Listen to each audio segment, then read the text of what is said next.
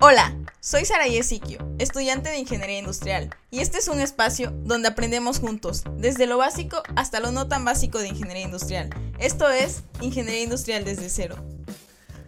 Hola, espero que estén muy bien. Bienvenidos a su podcast Ingeniería Industrial desde cero. Hoy regresamos con el nuevo episodio de esta semana. En esta ocasión hablaremos de otra película. Esta es la parte 2 de los episodios que llevan por título Conociendo la Ingeniería Industrial a través de la multimedia. En el episodio 8, que es la parte 1, hablamos de la película Hambre de Poder. Y hoy vamos a analizar la trama de la película Tiempos Modernos de Charles Chaplin, para ver la ingeniería industrial a través de ella. En la descripción del episodio les dejaré el enlace a la película para que puedan verla y entender mejor todo lo que hablaremos hoy. Así que comencemos. Tiempos Modernos fue escrita, dirigida y protagonizada en 1936 por Charles Chaplin. Es uno de los filmes que mejor ha reflejado la deshumanización de la sociedad industrializada. La historia sigue la vida de Charlotte, el personaje más famoso de Chaplin, adaptándose a un mundo en constante cambio por la industrialización y la mecanización de los sistemas, provocando, en consecuencia, desempleo, pobreza y explotación, como una reacción en cadena que proviene de un modelo capitalista, que da oportunidades a algunos y promueve la acumulación de la riqueza entre los sectores de la población dueños de los medios de producción. Charlotte trabaja de obrero en una gigantesca fábrica del sector del acero, haciendo ahí una única tarea, que es atorar tuercas. Representa con ello, de forma exagerada y cómica, la mecanización del trabajo y, en consecuencia, la mecanización también del hombre.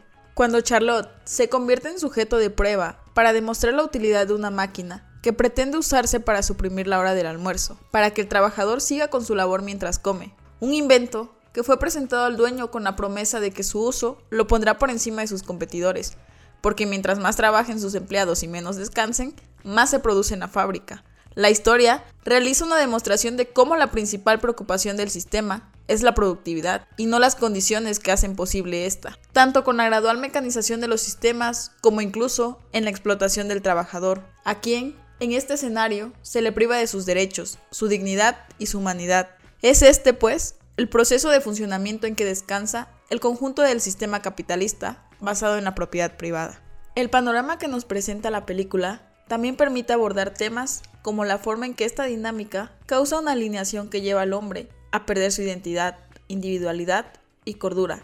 Chaplin no solo se ríe de la mecanización y de la producción en serie, con un Charlotte que sigue apretando tuercas incluso fuera de la fábrica, porque su cuerpo y su mente ya se han sometido a una rutina mecánica que le impide razonar, sino que recalca cómo ese único proceso al que el hombre es reducido en su trabajo termina por afectar su desarrollo físico y mental, pues las máquinas y el ritmo frenético de la cadena de montaje, los movimientos mecánicos y repetitivos hasta la náusea, haciendo ver a los trabajadores como simples autómatas, terminan por hacerlo perder la razón, al grado de terminar en un hospital psiquiátrico. El hombre Deja de pensar porque su trabajo lo empuja a ello, ocasionando un desgaste en su esencia de ser humano, porque su trabajo rige su vida, su pensamiento y sus acciones, lo que puede hacer y lo que no puede hacer. Con la presencia de la máquina para el almuerzo, se pretende incluso determinar cuándo y cómo una persona puede comer, como propone la historia. En suma, se quiere expropiar al trabajador de todo tiempo para sí, convirtiéndolo en un apéndice de las máquinas. Tras salir del hospital en el que estaba en tratamiento, Chaplin se ve involucrado casualmente en una manifestación y es encarcelado al ser confundido con un líder comunista y ser considerado el instigador de dicha revuelta. Una vez libre, reemprende la lucha por la supervivencia, junto a una joven huérfana, con la que compartía su sueño por una mejor vida. Con el marco histórico de la Gran Depresión americana y del Taylorismo de fondo, Chaplin construye una serie de viñetas sobre la vida moderna, y uno de los discursos más contundentes jamás filmados sobre la alineación, la depresión y la relación del hombre con la máquina. En su alegato contra la deshumanización, Chaplin defiende el derecho a ser la oveja negra del principio de la película. Esta escena es con la que comienza la película, donde primero aparece una multitud de trabajadores caminando, para después aparecer una multitud de ovejas a modo de metáfora entre ambos. El protagonista se sitúa del lado de los perdedores, de los desamparados, y nos muestra cómo las injusticias se ensañan con ellos sin tregua. En la película se muestra la organización del trabajo, durante la época que se ha dado en llamar Segunda Revolución Industrial. Este tipo de organización recibió el nombre de Fordismo. Se reflejan también las consecuencias de un hecho histórico. En 1929 se hundió la bolsa de Nueva York y esto produjo una crisis económica mundial. En Estados Unidos, las empresas cerraron, los trabajadores quedaron en paro. En las ciudades, crecieron los guetos de marginados. Más de un millón de personas saciaban en viviendas de hojalata y cartón, sin las mínimas condiciones higiénicas y sanitarias, y las diferencias sociales se acrecentaron, pues los que conservaron su empleo se vieron favorecidos por la baja de los precios. Para comprender la película, primero debemos conocer el sistema de producción desarrollado por Henry Ford y Frederick Taylor. El Taylorismo es un sistema de producción basado en la metodología empresarial, desarrollada por Frederick Taylor. Junto con Fayol fue uno de los fundadores de la gestión empresarial. El aporte fundamental de Taylor está basado en la división del trabajo, la producción en cadena y la eliminación de la autonomía temporal del trabajador. Así pues, en primer lugar, Taylor propone que el trabajo debe ser dividido en tareas para aumentar la productividad. Estas tareas nos llevan a la producción en cadena, la cual mejora los resultados empresariales. Y por último, para hacer lo anterior de forma eficiente, el empresario debe controlar el tiempo de realización de la tarea por parte del trabajador a la perfección. Las características del Taylorismo se resumen en las siguientes. El objetivo fundamental es producir más con menor coste a través del aumento de la productividad de la mano de obra. La producción se realiza en grandes cantidades. Pretende estandarizar los procesos de producción, y todos los procesos son analizados para mejorar su eficiencia al máximo. Fomentar la motivación de los trabajadores mediante el pago de primas asociadas al rendimiento. Por su parte, el Fordismo es un sistema de producción en cadena, implementado por Henry Ford a partir del año 1908. Tras la fabricación del primer modelo, el Ford T, que fue un gran éxito de ventas por parte de la Ford Company, el empresario estadounidense decidió implementar en todas sus fábricas este sistema de producción. Aunque el Fordismo se comienza a implementar a principios del siglo XX, no sería hasta la década de 1930 cuando comenzaría a instaurarse como un sistema de producción generalizado.